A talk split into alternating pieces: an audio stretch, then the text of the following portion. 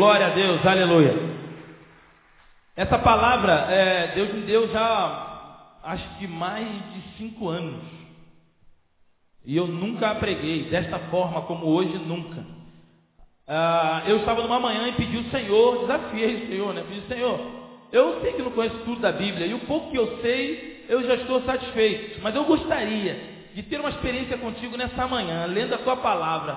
Que o Senhor me mostrasse algo, não é me ensinar de algo indireto, ministrando no meu coração, ou, ou eu, de, todos, de todo o conhecimento que o Senhor me deu, poder juntar versículos e chegar a uma conclusão. Não. Eu quero que o Senhor me, me mostre algo na sua Bíblia que eu nunca li, que eu nunca vi, que seja algo inédito. E aí eu comecei aleatoriamente a ler a Bíblia. Eu queria que Deus mostrasse na Bíblia. Deus me levou à Arca de Noé. E me levou a, a, a Gênesis capítulo 9, que é o pacto.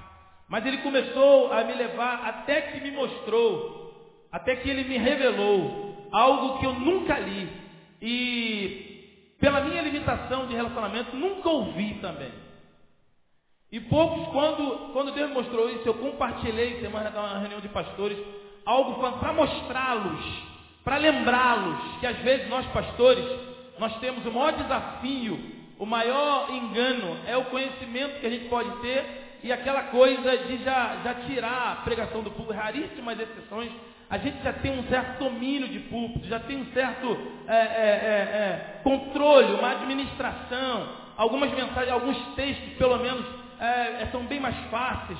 E se a gente não se colocar de uma maneira inédita, como um novo convertido, a gente cria aparentemente uma, uma falsa, uma falsa imagem de que a gente já domina tudo, e na verdade não é. E eu pedi para que Deus mostrasse algo muito fácil, coisas que a gente já tinha lido várias vezes, mas que eu nunca tinha visto.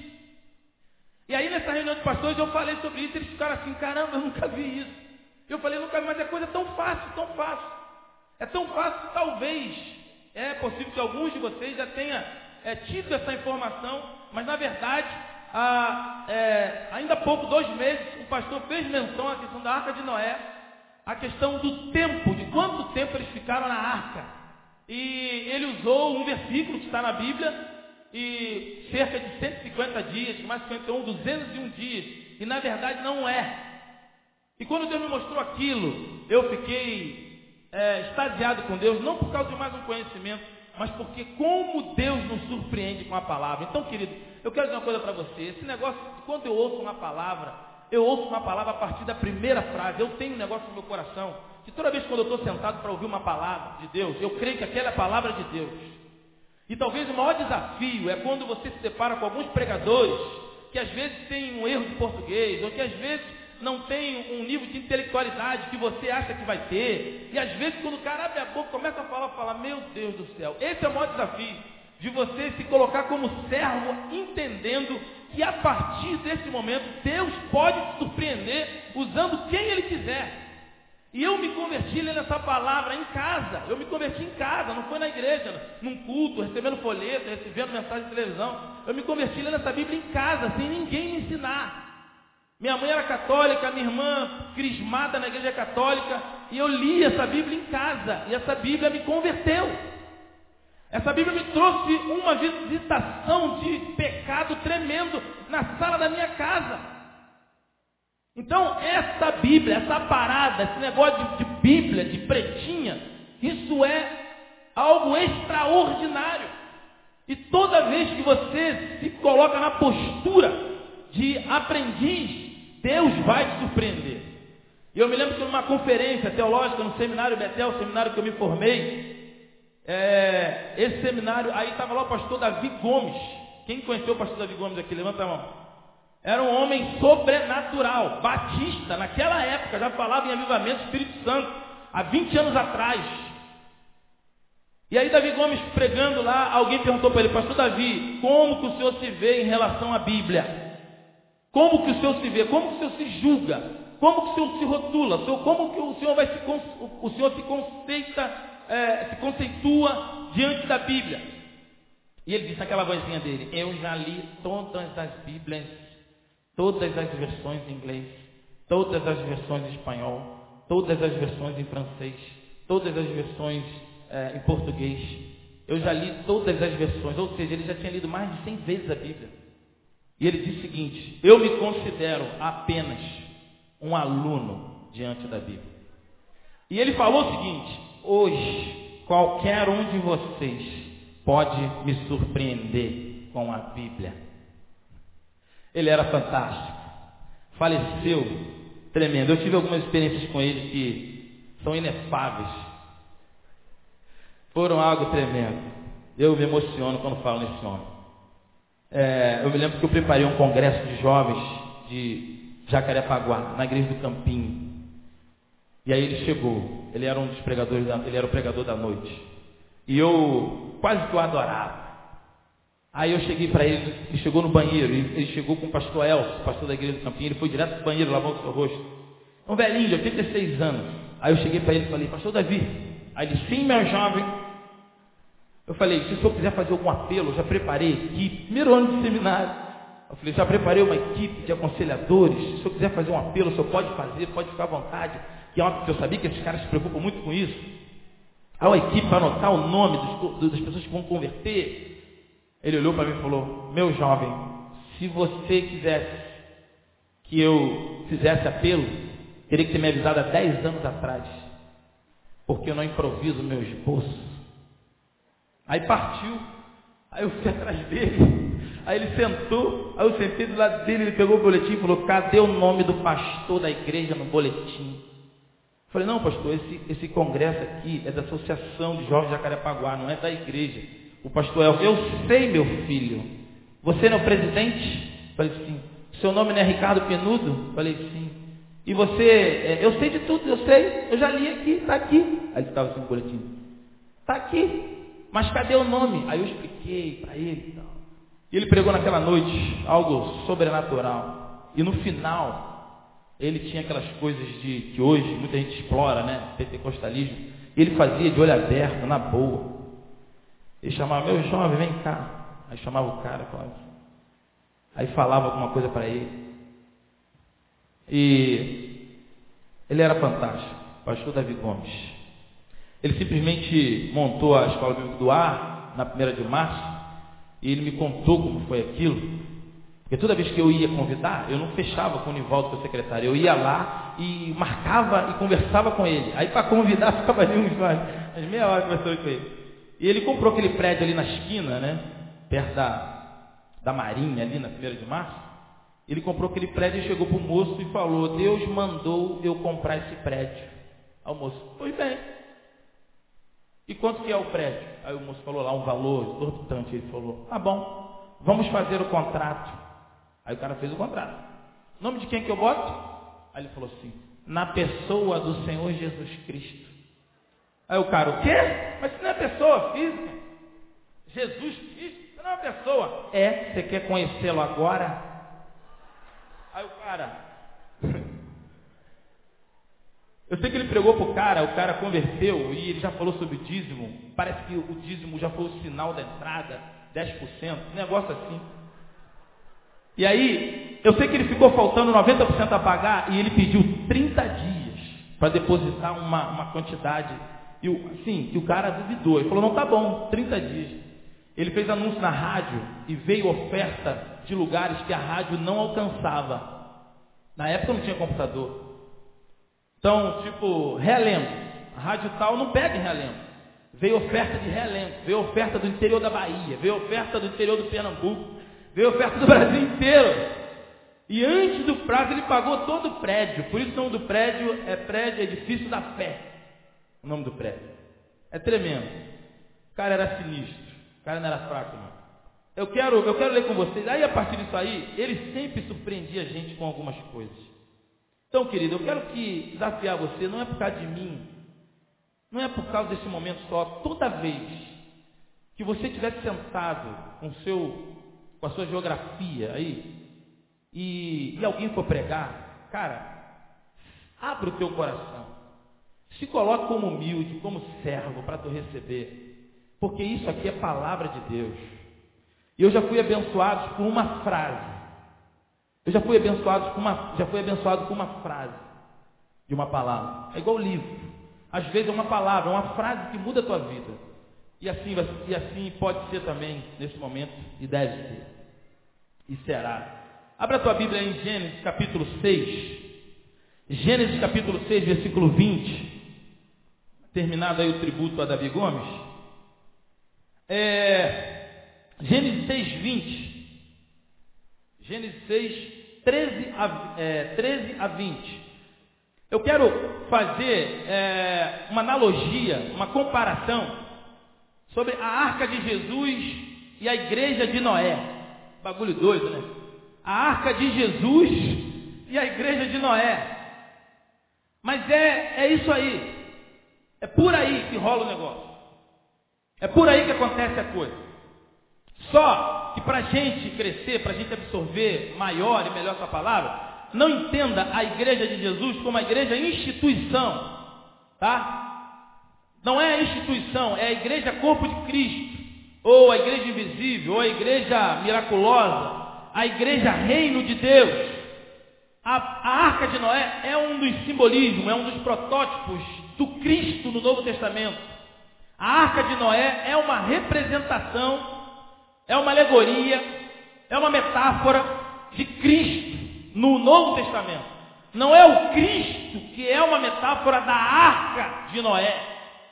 Mas é a arca de Noé, dentro da mentalidade de Deus, do plano de Deus. Deus já estava decodificando, Deus já estava sinalizando o sentido de salvação.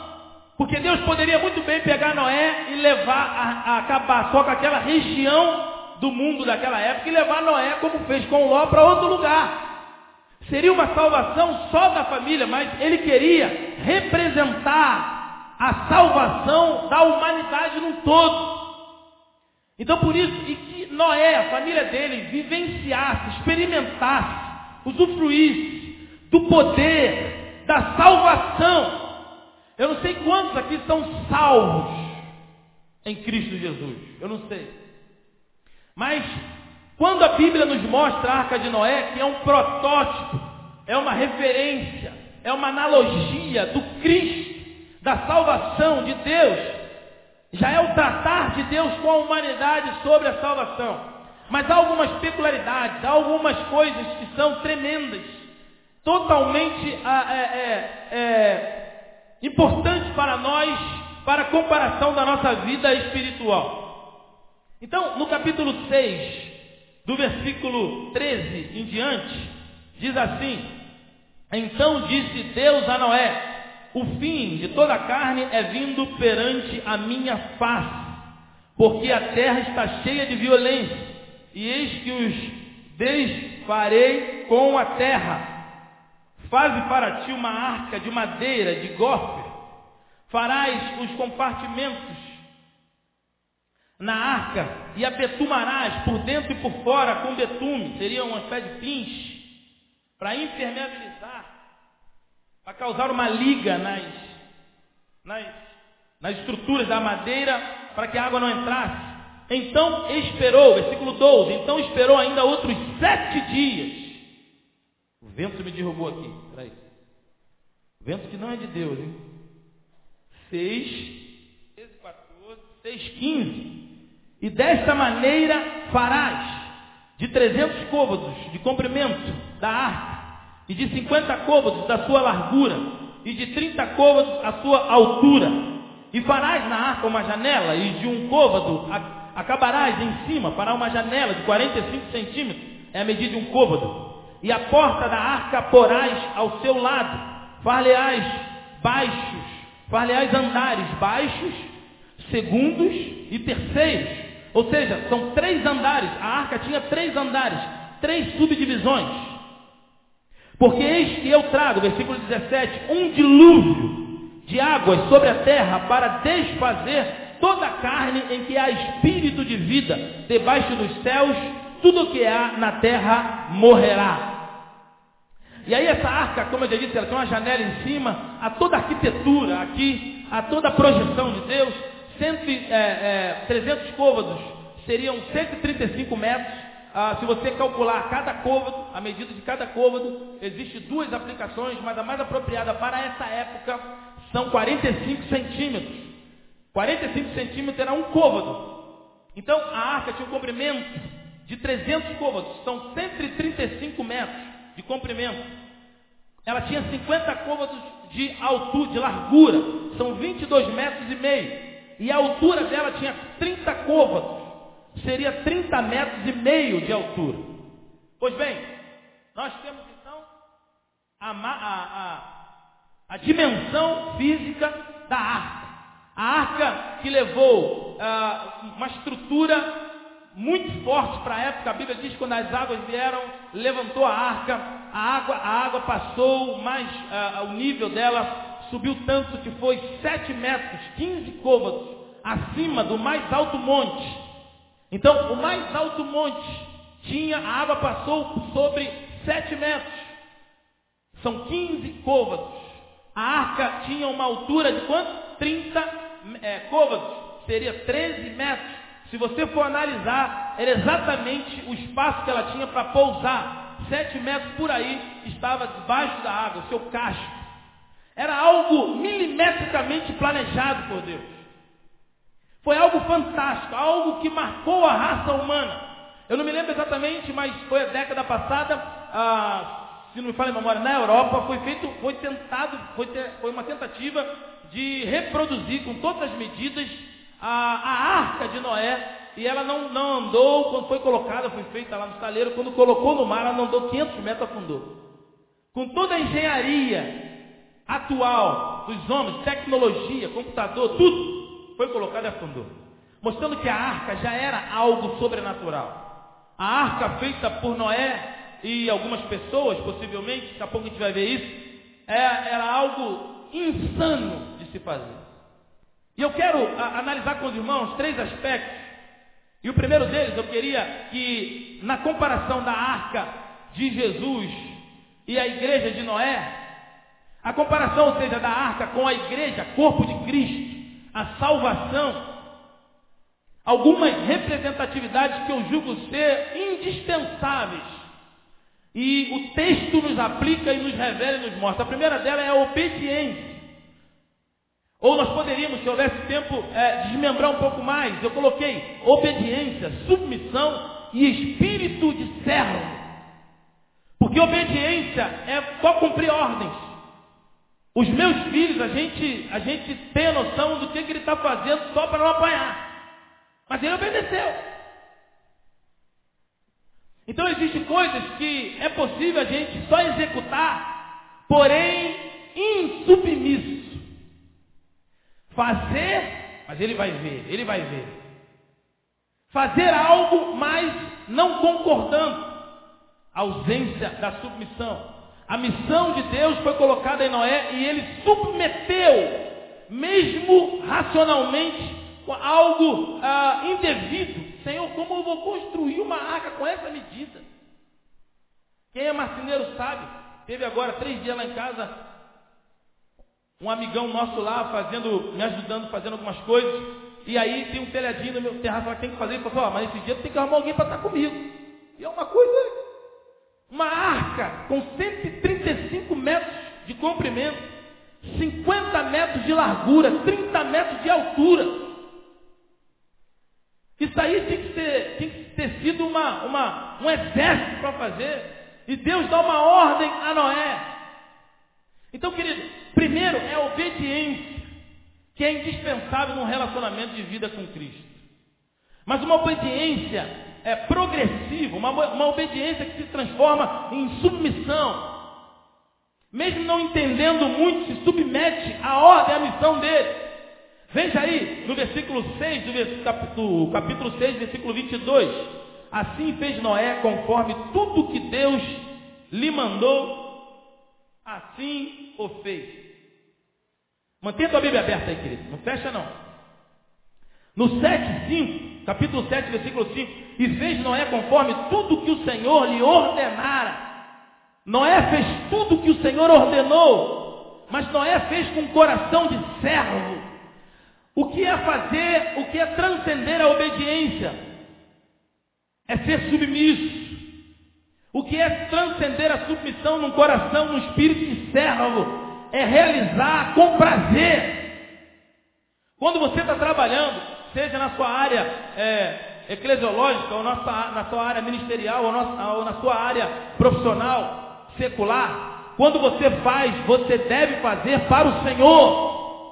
Mas nós achamos que nós trabalhamos para o Senhor só na igreja. Quando você vai servir ou cumprir uma ordem do seu patrão, você só obedece com medo de ser mandado embora, covardemente achando que quem te sustenta é teu salário. Quando quem não te sustenta não é o teu salário, quem te sustenta é o Senhor. Então, às vezes, acata ordem só com medo de ser mandado embora. E o equívoco não é só cumprir ordens com medo de ser mandado embora porque tem filho, porque tem. Isso é racionalização. Mas você deve obedecer crendo que o Senhor te colocou lá, que o Senhor permitiu que você tivesse, que o Senhor permitisse que você pudesse produzir. Então, realize com prazer. Isso é espírito de servo. Isso é submissão. E isso nós encontramos muito pouco, muitas vezes até dentro da igreja, entre nós, nós encontramos muita gente que obedece, mas pouca gente que é submissa. Há muita obediência, mas querendo aparecer. Há muito, principalmente quando é carro que aparece. Há muita obediência quando alguma ordem que vai aparecer. Há muita obediência mais velada. Não uma obediência de submissão. O reino de Deus e a obra de Deus é feito com submissão e espírito de servo. O crente é aplicado ao boi e à ovelha. Então realizar uma ordem só para obedecer a Bíblia de Jesus fala que o servo infiel é aquele que faz aquilo que o mandou fazer. Se você só faz aquilo que te mandaram fazer, eu quero dizer algo novo. Você não é só obediente, não. Você é servo infiel. Isso é o parâmetro do Novo Testamento. Só faz aquilo que manda fazer. Porque quem é submisso e tem espírito de servo, ele vai realizar com prazer ele vai realizar com compromisso, como se fosse para ele. Foi isso que Deus derramou no coração de Noé. Não era só para empilhar um montão de madeira e botar um montão de parafuso, não. Porque ele sabia que ele tinha que fazer bem feito. Porque ele sabia que o que estava na mão dele era além das suas capacidades. Noé realizou, não tem sombra de dúvida. Noé realizou crendo na graça de Deus. Porque ele não era louco de meter a mão numa coisa dessa para fazer só para cumprir ordens. Então a primeira coisa, primeira instância de comparação, de análise entre a execução da arca e o realizar na, no reino de Deus, na igreja do Cristo, é o espírito de servo. Não é só obediência. Porque obediência a gente encontra no quartel também. Nas empresas não é só obedecer. Tem que ser submisso.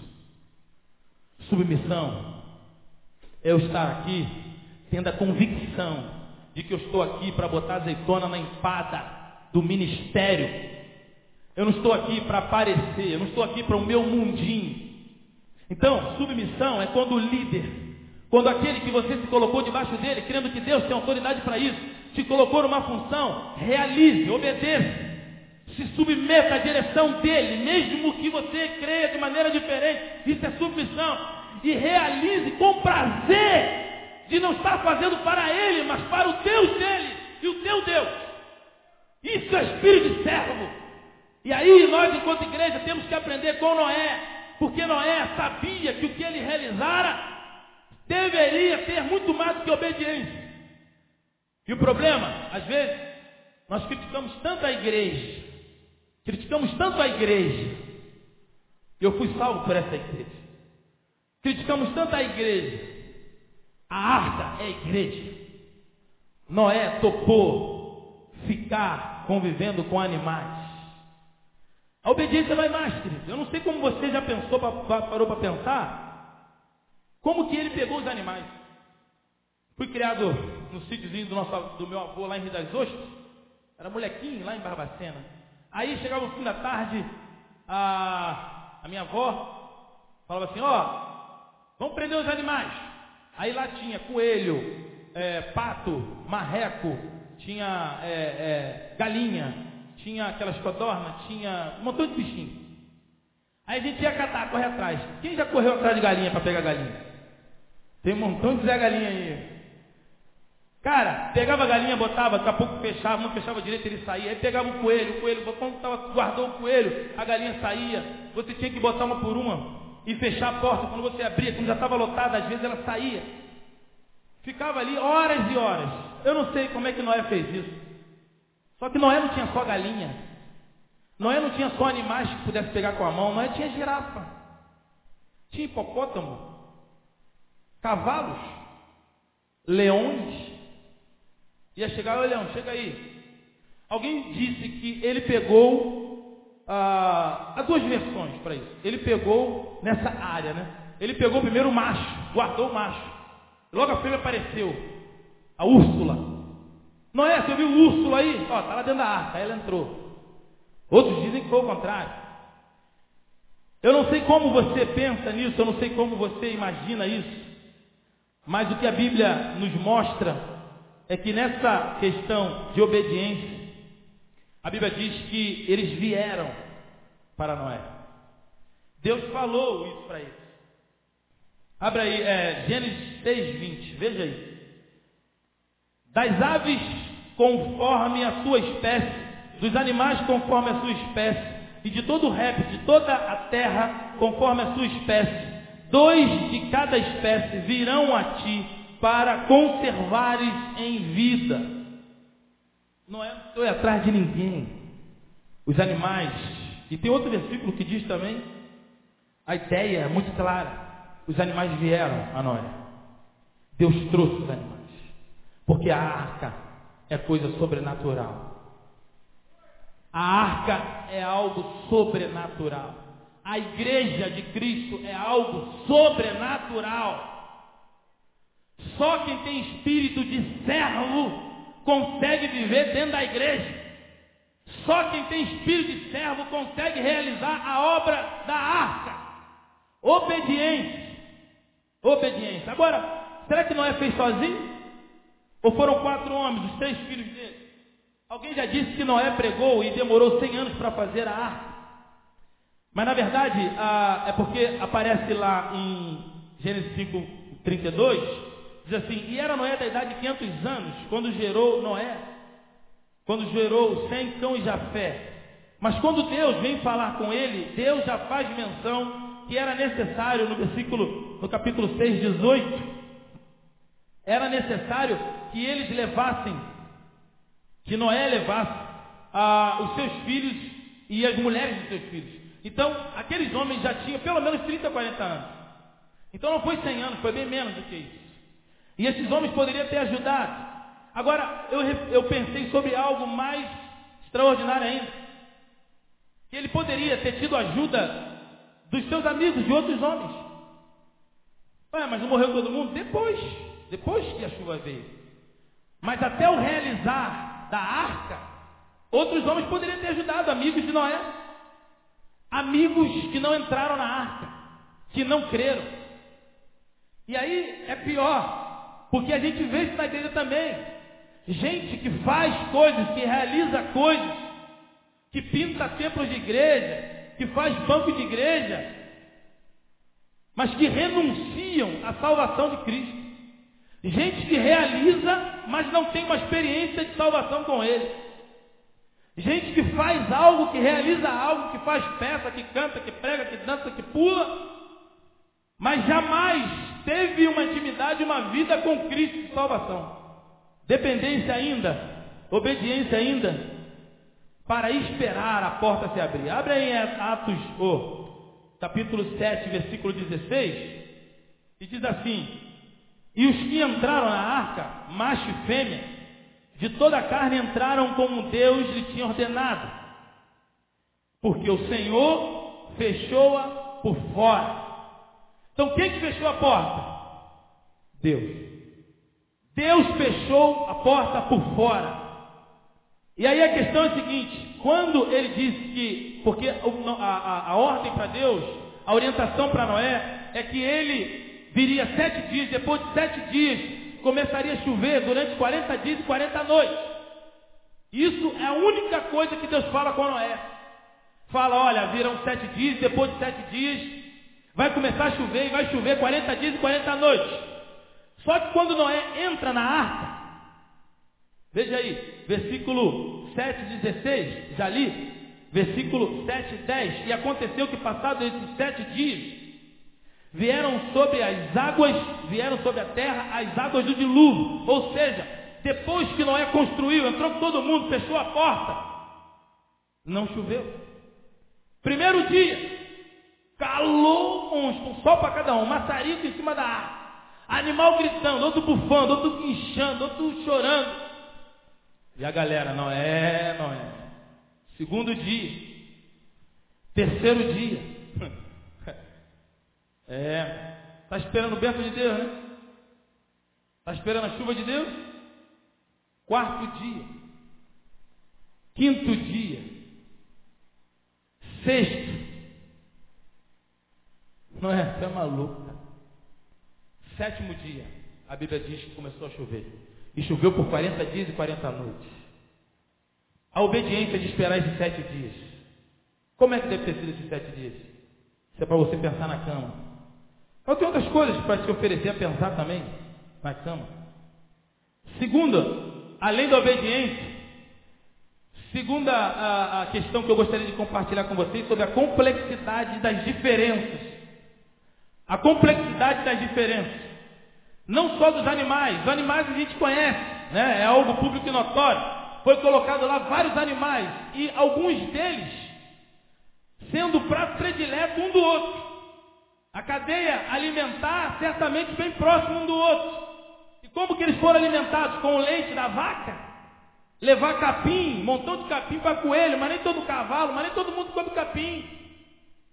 Aí tá lá o leão, pô, esse capim tá maneiro, mas pô, aquele coelho lá tá dando molinho, olha. Deixa eu chegar ali para te ajudar. 40 dias e 40 noites. Os caras ficaram ali. Ou melhor, a chuva, né? Daqui a pouco nós vamos ver quanto tempo eles ficaram ali. E aí, ah, algo mais, mais incrível ainda que eu, que eu quero pensar com vocês, não é a questão das adversidades dos animais, a questão das fezes. Muita gente fala que cheirava muito, é, tinha muito cheiro, cheirava muito mal, fezes direto. E a Bíblia diz que só tinha uma janela lá em cima. E eu não sei como é que por, outro, por baixo não pode ser. Que era água. Se abre um buraco embaixo para jogar de esgoto, a água entrava. Era toda betumada. Não sei quando é que ia. E aí, mas o problema é esse, a questão era familiar também, a complexidade. Eu não sei se você já parou para pensar, mas ali havia sogra, ali havia nora, ali havia genro, ou melhor, é, nora, né? Ali havia cunhadas ou concunhados. É, o negócio não era. Você está esperando bênção? Noé também estava. A complexidade que havia ali dentro era enorme. E o que acontece na igreja não é diferente. A complexidade também é enorme na igreja. Deus está querendo nos ensinar o quê? Vocês têm que aprender a viver em unidade comigo, apesar das complexidades, apesar das diferenças. Não adianta buscar grupinho para viver afim, porque uma hora ou outra vai bater um com o outro. Ou olha para o irmão cara a cara, convive, conversa, ou vai viver uma vida hipócrita. Porque aqui dentro é uma grande arca de Noé. Agora, cada um de nós podemos renunciar. Por causa de quê? Qual é o grande segredo? A obediência, a submissão. Há um foco maior. O leão não poderia quebrar, na, o, o, coelho não poderia quebrar na ideia com o leão para tocar uma ideia com ele. Noé tinha que interagir. Mas você fala, você se relaciona, você pode interagir, você pode conversar. Isso é igreja. Ou a gente encara a igreja, a complexidade da arca de Noé que existe entre nós, ou a gente não vai, ou, a gente, ou nós vamos viver minimizados com a grande essência que Deus tem para nós na arca de Noé, ou na arca de Jesus, ou na igreja de Noé. Algo interessante ainda, que o maior milagre que eu vejo que aconteceu não foi a liberdade, a proteção da arca se quebrar com o grande poder da chuva, com o grande poder que abre, a Bíblia diz que abriram as comportas do céu, as águas se romperam.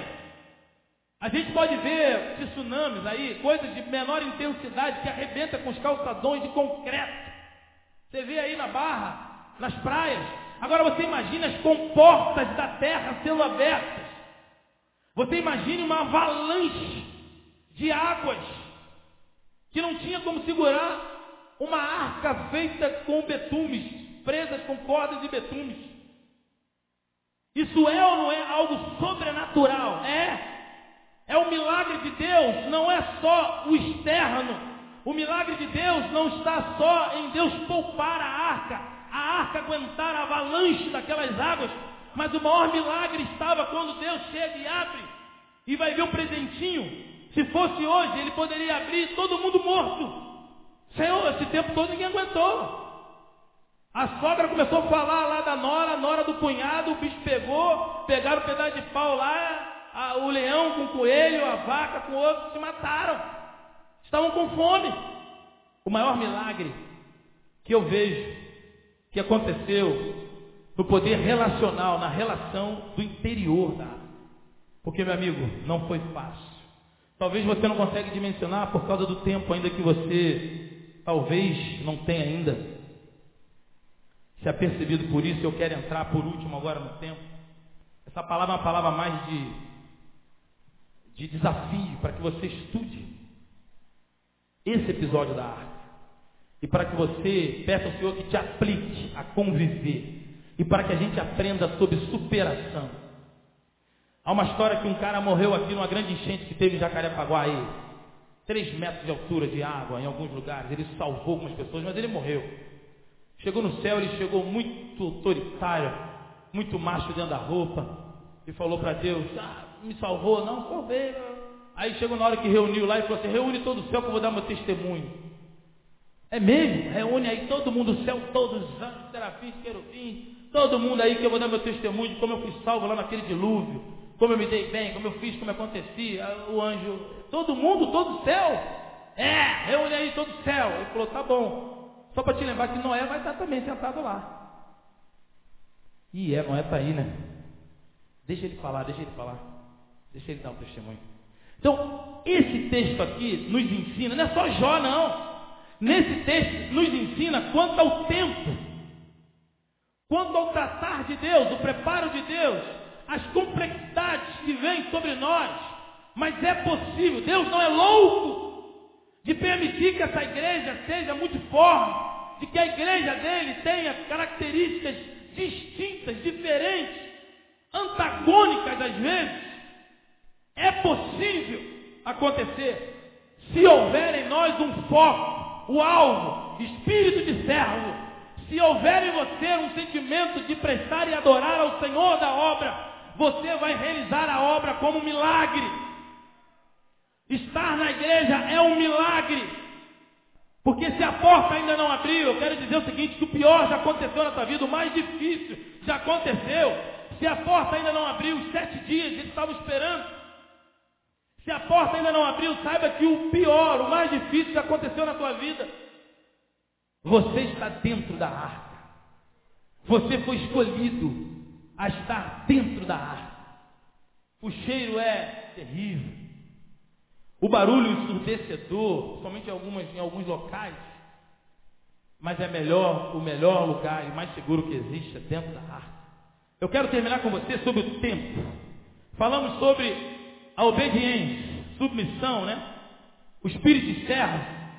Segundo lugar, a complexidade das diferenças que havia ali, não só em animais, não só na execução, mas no convívio pessoal também. Você viu que tinha sogras, é, é, filhos, sogras, noras, cunhadas, tudo ali dentro.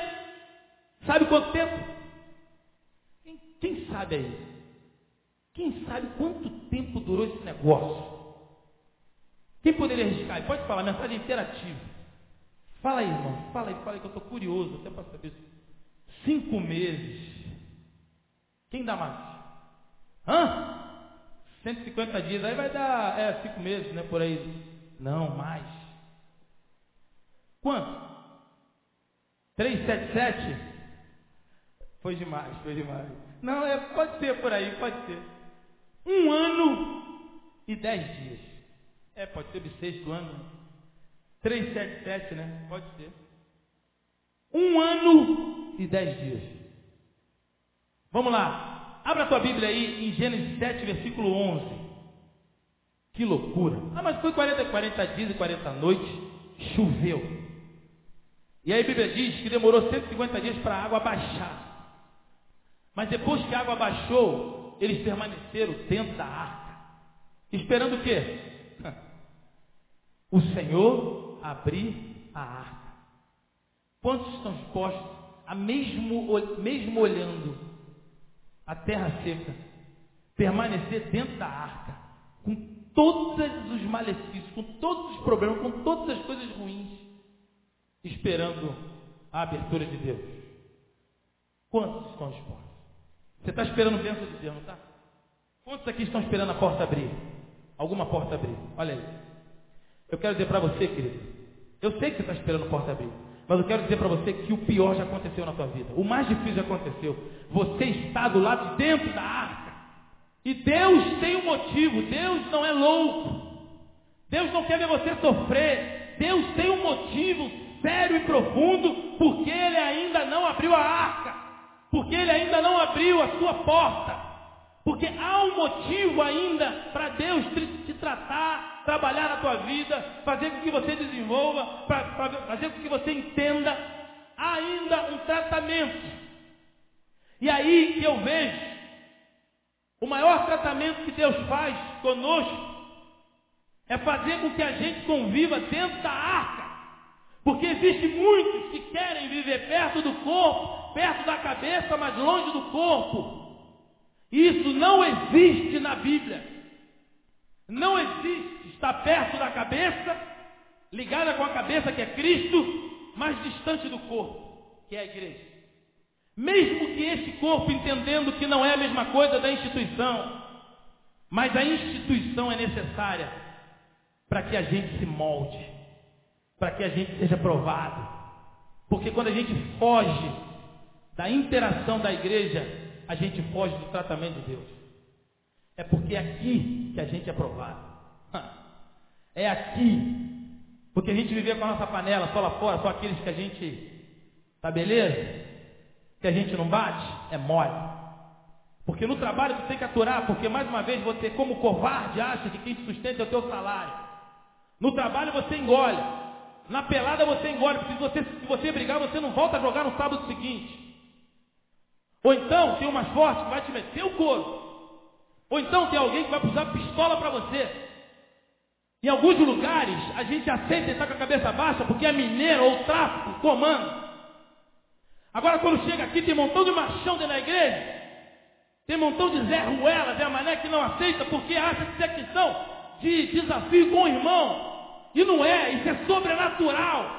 Isso é espiritual. Deus está dizendo, fica aí, machão que eu quero trabalhar o teu controle, eu quero ver se é homem mesmo, porque lá fora você sai na mão, você faz o que quer, aqui dentro você vai ter que engolir. Então por isso que a instituição, o encontro, a relação aqui é extremamente necessária. Porque é na igreja que a gente é provado. É na igreja que a gente é burilado por Deus. É na igreja que você programa uma coisa e a coisa não sai. Por N motivos você tem que engolir um sapo. E alguém já disse, pastor, minha barriga é um brejo, está cheio de sapo. Amém. Porque aqui você não pode sair metendo a mão em qualquer um. Às vezes alguns até dá vontade, mas não pode. Não deve. Então a igreja é, posso dizer, a igreja é instituição, ela é um mal necessário. Existem alguns males, mas existe tanta coisa boa. Fulano de tal não gosta de mim, mas tem mil que gostam de você. Amém? Pô, eu não consigo andar com aquele irmão, mas existe mil que você consegue andar aqui.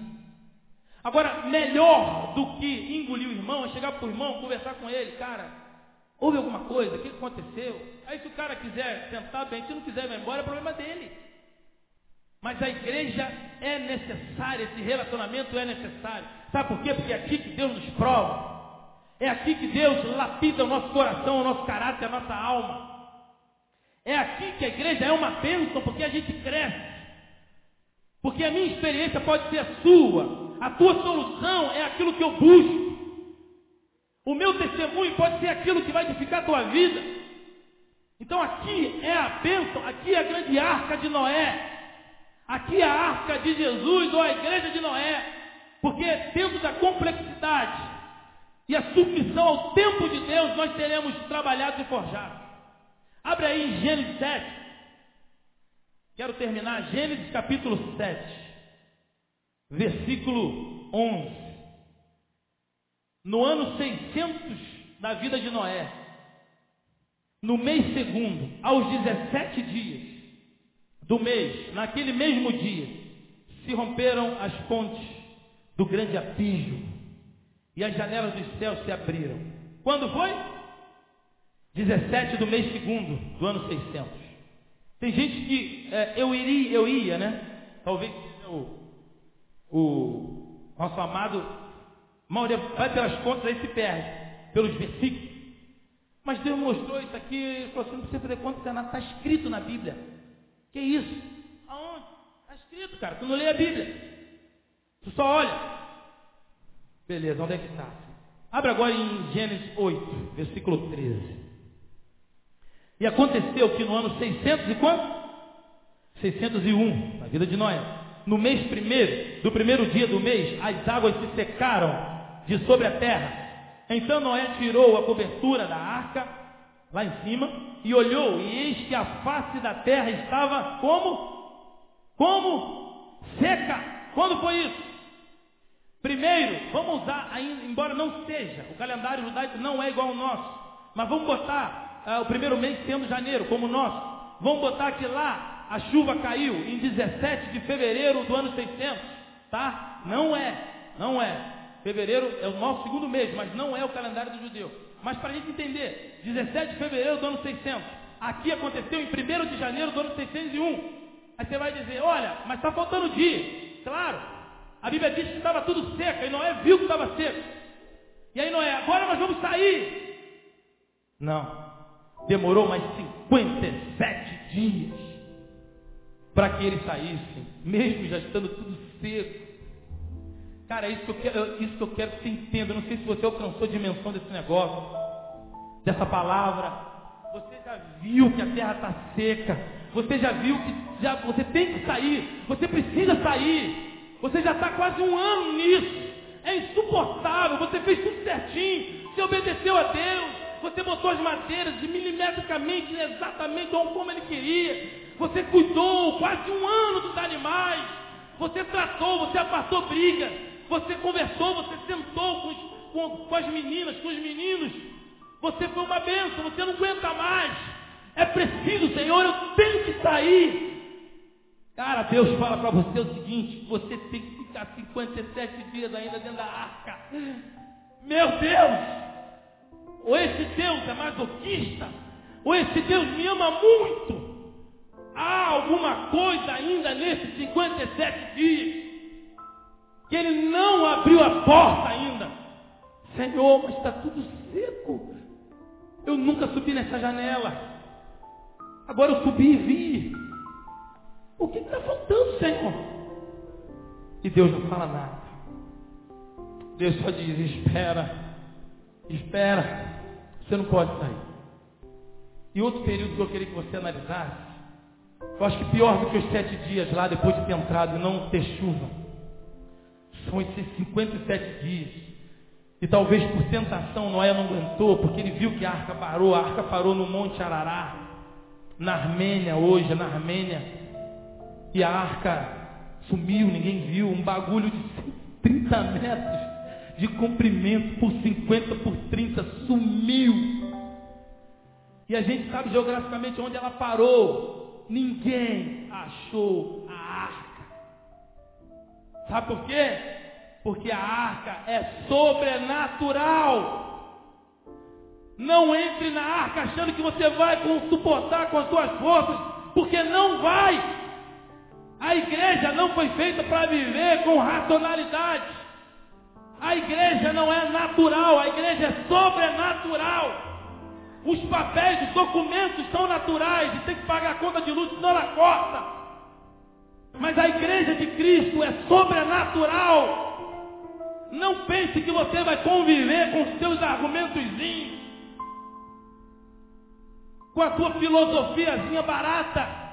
Só essa filosofia porque Deus permitiu que você lesse esses livros, cara. Se humilha diante de Deus. Do dia que a gente entendeu o que é a igreja de Cristo, a igreja vai crescer explodir. A gente brinca de igreja ainda. A gente se compete muito entre os outros. Por isso eu desafio você a fazer um estudo sobre a arca de Noé. E, e mergulhar nesse, nesse, nesses três capítulos, 6, 7, 8, 9, 4 capítulos. Estude e veja. Eu quero que você me explique, por exemplo, por que, que Noé não saiu depois que a terra estava seca? Porque Deus não queria só salvar os animais e salvá-lo disso. Deus queria mudar a mentalidade de Noé.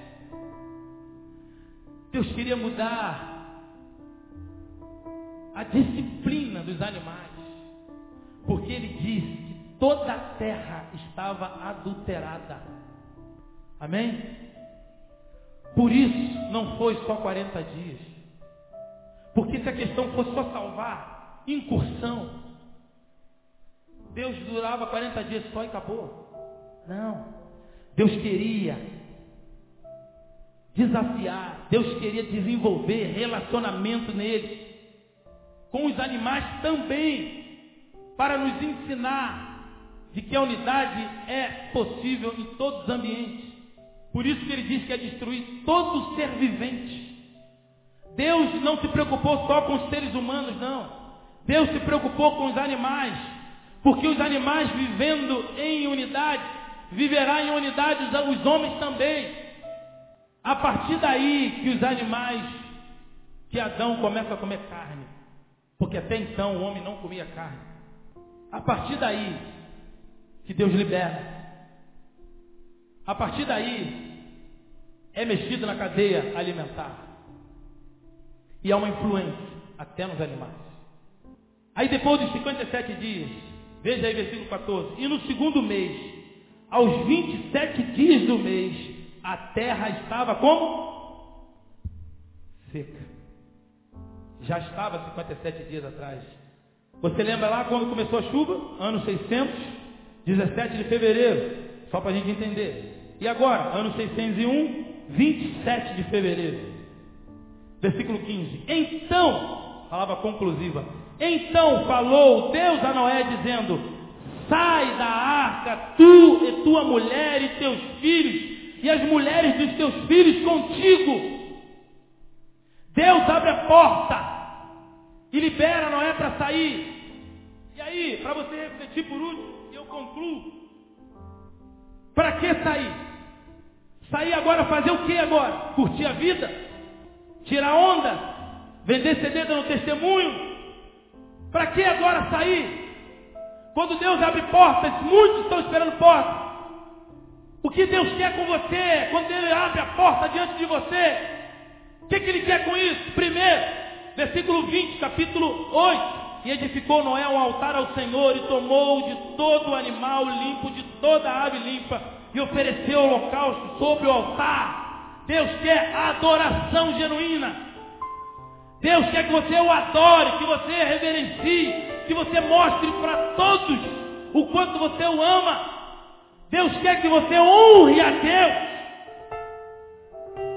Deus quer que você retribua, que você o adore, que você o busque. Segundo lugar, primeiro versículo do capítulo 9. E abençoou Deus a Noé e a seus filhos e disse-lhes: Frutificai, frutificai e multiplicai-vos e enchei a terra. Crescimento, multiplicação, procriação de vida. É para isso que Deus quer e vai abrir a porta para você. Mas Ele quer que você dê valor à ausência daquilo que você tanto quer, para que quando você tenha, você possa retribuir e compartilhar com Ele e com os seus. Compartilhar com Ele, com Deus. Adorar o Senhor. A Bíblia diz que Noé pegou, Deus deu uma ordem lá atrás, você pode ver. Todos os animais eram é, casais. Duas espécies, um de é, fêmea e macho. Mas os animais limpos, Deus mandou Noé levar sete. Um casal para procriação, os outros cinco, os outros seis para sacrifício. Porque os animais limpos eram os animais que Deus aceitava em, em holocausto. Deus já prevendo isso, entregou para Noé, mas não falou nada. Noé, os animais limpos, você vai levar sete casais. Tá bom, Senhor. Falou para quê? Quando ele saiu, a Bíblia diz que ele pegou todos os animais, os seis casais, ou possivelmente já tinha procriado, dependendo da raça, pegou os seis animais e colocou e ofereceu em holocausto ao Senhor, todos os animais. Noé ofereceu tudo que ele tinha conquistado, tudo que ele possuía, ofereceu em adoração ao Senhor. Depois de adorar, assim como os discípulos de Jesus, vinde a mim, e depois ele enviou. A Bíblia diz em Marcos capítulo 3, versículo 14, e Jesus nomeou doze para que estivesse com ele e os mandasse a pregar. Primeiro tem que estar com Ele, para depois pregar. Primeiro tem que estar com Jesus, tem que conhecer a pessoa do Cristo, tem que ter intimidade com Ele, tem que ter certeza de vocação, tem que ter confirmação no chamado. Porque tem um montão de gente que mete a mão para fazer, quebra, obriga ou se ofende porque não tem convicção no chamado. Se não tiver convicção no chamado, vai turbar. Vai turbar porque o dilúvio virá. Se não tiver dentro da arca com o espírito de servo, vai ficar na pista. Vai turbar e vai quebrar. Noé ofereceu todos em adoração. E no capítulo 9, há um sentido para tudo isso. Deus diz: multiplicai, Noé. Saia e multiplique. Multiplique, multiplique. Cresça, cresça, multiplique, frutifique. Noé saiu, a terra estava fértil. Imagine que Noé não só questão de filhos, não só questão de netos, de bisnetos. Noé foi e começou a acasalar agora. Noé começou a juntar os animais. Noé começou a, a, a fazer com que os animais fecundassem. Noé começou a plantar, Noé começou a criar, Noé começou a crescer, Noé multiplicou, porque a ordem de Deus para ele era multiplicai, crescei, frutificai. É ordem do Senhor para mim e para você. É por isso que eu e você precisamos, em muitas vezes, estar tolhido da liberdade, enclausurado e muitas vezes, existencialmente, financeiramente, porque quando ele trouxer a bênção, tu vai saber o que é miséria. Tu vai saber o que é juntar moedinha para comprar um pão para o teu filho. Aí quando você tiver dinheiro para comprar dez pães, você vai saber a todo outro. Você é a arca de Noé, você é a igreja.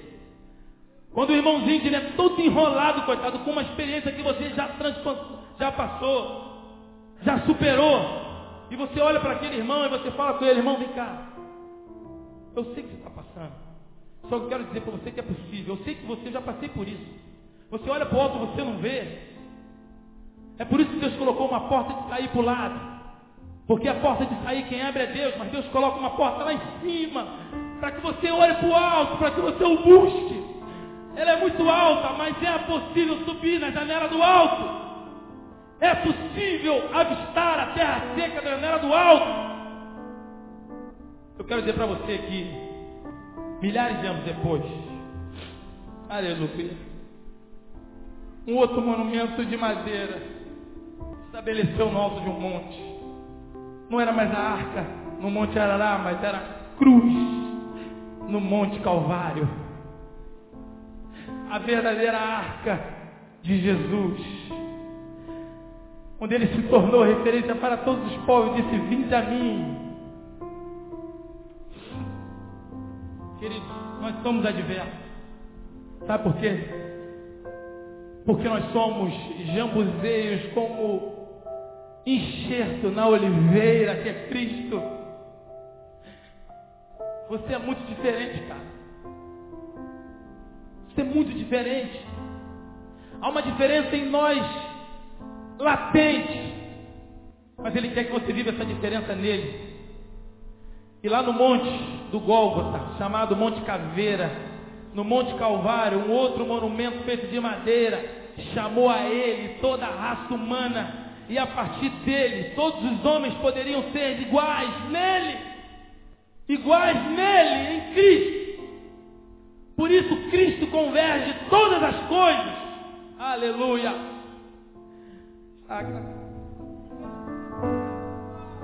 Fica de pé, querido. Vamos orar. Pode abrir a tua boca agora. Você pode glorificar o Senhor. Adora o Senhor. Declara o Senhor que está no teu coração.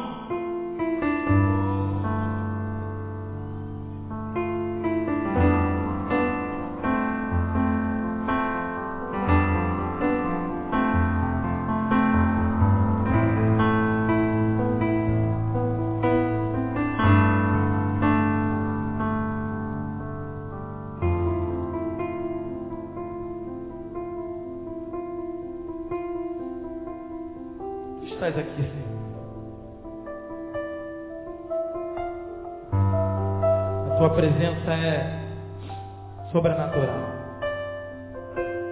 além do natural. Nós entendemos que nós não precisamos te sentir para crer na tua presença. Mas o Senhor permitiu, optou em que mesmo assim sentíssemos a tua presença. Ensina-nos a compreender o mistério da arca de Jesus. Amplia a tua palavra no nosso coração. Porque é possível, tu nos mostrou isso. É possível vivermos em unidade nele. Porque dele e por ele são todas as coisas. Honra e glória a ele. O teu nome é Yeshua Hamashia, o Senhor o Messias. O Deus do exército. O Deus da convergência. O Deus da unidade. E é no teu nome que nós choramos. É no teu nome que nós te adoramos. É no nome do Cristo, Deus da arca o Deus da cruz, o Deus do túmulo vazio, o Deus da transição, Deus da nova aliança. Assim como houve um pacto contigo com Noé através do arco, há um pacto de Cristo conosco através do vinho. O sangue do Cristo é o pacto da nova aliança. Há o arco do concerto, o arco do sangue e é no nome de Jesus, através do sangue, do sangue imaculado, do sangue da nova aliança, nós te adoramos, nós te bendizemos, nós exaltamos o teu nome e dizemos: Oh Deus, seja bendito nesse lugar, seja bendito nesse lugar e ministra sobre nós a tua bênção, ministra sobre nós a tua unidade, libera sobre nós o espírito de servo, libere sobre nós a unção da obediência libera sobre nós, Pai, a graça da submissão. Porque há um lugar para ti, há um lugar para nós contigo, há um lugar para a unidade em Cristo Jesus. E é no nome dele que nós oramos, no nome de Jesus, hoje e sempre. Amém e amém. Glória a Deus. Glória a Deus. Aleluia. Aleluia.